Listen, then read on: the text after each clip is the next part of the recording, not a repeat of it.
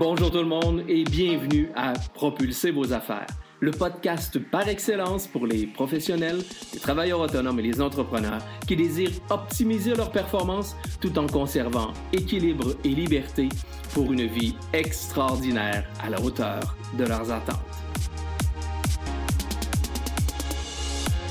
Mon nom est Vincent Fournier, je suis conférencier, formateur, auteur et conseiller stratégique.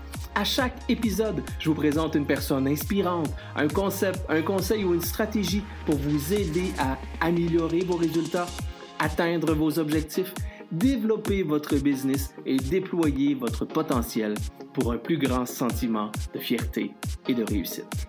Sans plus tarder, passons tout de suite à l'épisode d'aujourd'hui.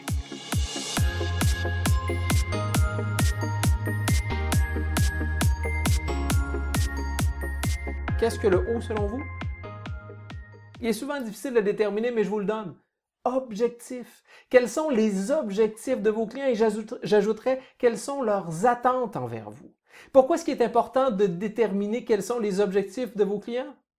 Parce que votre objectif à vous, votre rôle à vous, c'est d'aider et d'accompagner vos clients à atteindre leurs objectifs. Donc, immanquablement, si vous ne connaissez pas leurs objectifs, comment vous pouvez les aider, comment vous pouvez répondre à leurs besoins, comment vous pouvez devenir le conseiller qu'ils recherchent tant? Immanquablement, ces objectifs-là doivent être au cœur de vos préoccupations, de votre intéressement. Quels sont les objectifs personnels? Quels sont les objectifs professionnels de vos clients?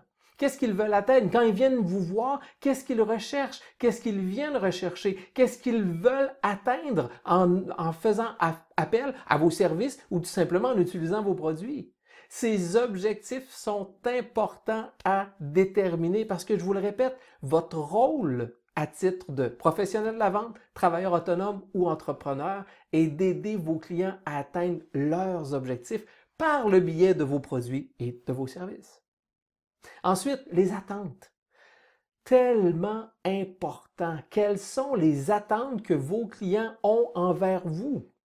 C'est extrêmement important de bien prendre le temps de se poser ces questions-là. Qu'est-ce que vos clients attendent de vous? De, premièrement, de quelle façon ils souhaitent que vous communiquiez avec eux? Parce que vous voyez aujourd'hui, on est dans une ère de communication multicanale, multiple. Comment on communique maintenant avec nos clients? C'est sûr que si on prend le traditionnel téléphone, on peut rejoindre une multitude de clients. Par contre, probablement que vous avez, vous, déjà un téléphone cellulaire ou un téléphone intelligent. Est-ce que vous êtes toujours apte à répondre au téléphone lorsque vous avez votre, euh, lorsque vous avez un appel? Possiblement non. Donc, de quelle façon vos clients souhaitent être communiqués? Est-ce que c'est par courriel? Est-ce que c'est par téléphone? Mais souvent, ces téléphones intelligents-là qu'on utilise de plus en plus nous servent pour prendre nos courriels ou encore les jeunes l'utilisent énormément avec les messages textes. Est-ce que vos clients souhaitent davantage être rejoints par message texte? Est-ce que vous vous êtes vous-même posé la question? Est-ce que vous avez posé la question à vos clients? Et à quelle fréquence ils souhaitent que vous communiquiez avec eux? Parce que c'est évident que si vous voulez maintenir la relation, il est important de maintenir vos communications. Parce qu'il n'y a aucune relation qui se bonifie sans partage d'informations. Donc, si vous voulez rester à l'esprit de vos clients, il est immanquable que vous deviez communiquer avec eux de façon périodique. Mais à quelle périodicité?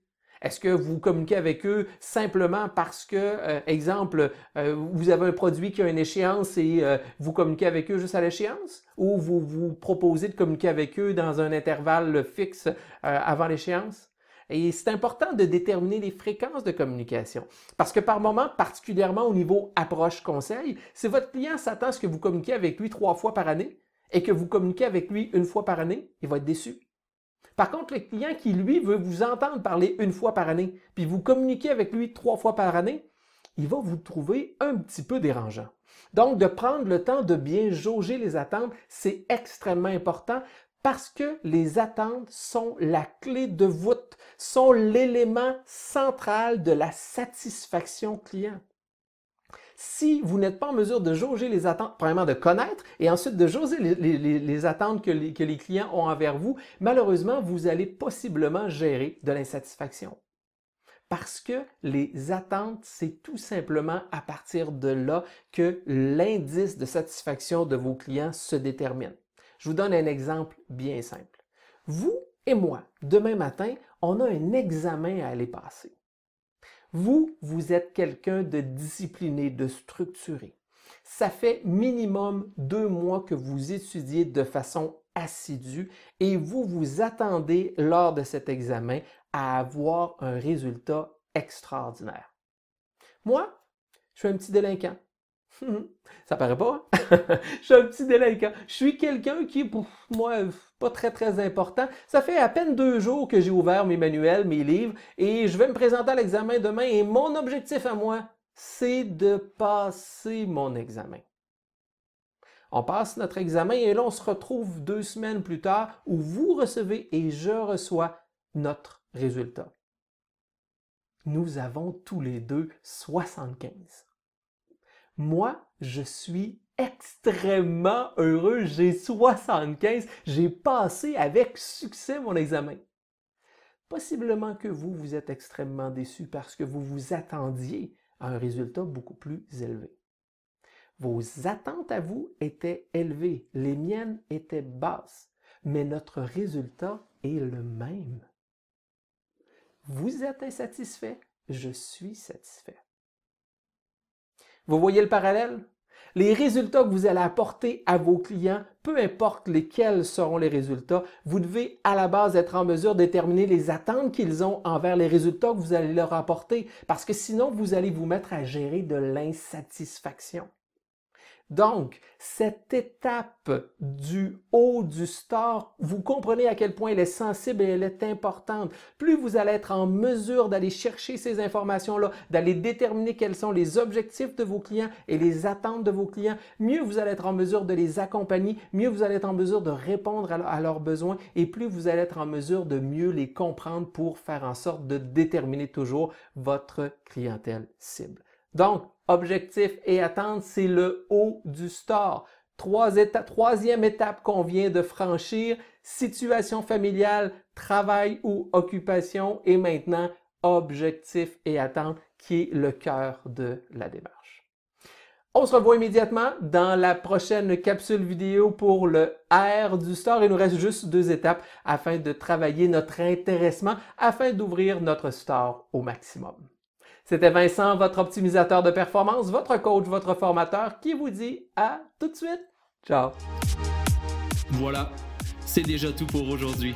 Merci de votre écoute et j'espère sincèrement que vous y avez trouvé de la valeur. Si c'est le cas, je vous invite à partager cet épisode sur les réseaux sociaux de votre choix et à me laisser un commentaire. C'est toujours un grand plaisir de vous lire. Pour mieux me connaître et en savoir davantage sur mes services, je vous invite à visiter mon site internet à vincentfournier.ca ou encore venez me rejoindre sur mes différents médias sociaux Facebook, Instagram, YouTube, Twitter ou encore LinkedIn.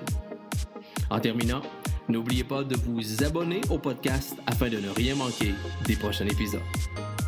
À nouveau, merci et je vous dis ciao et à très bientôt.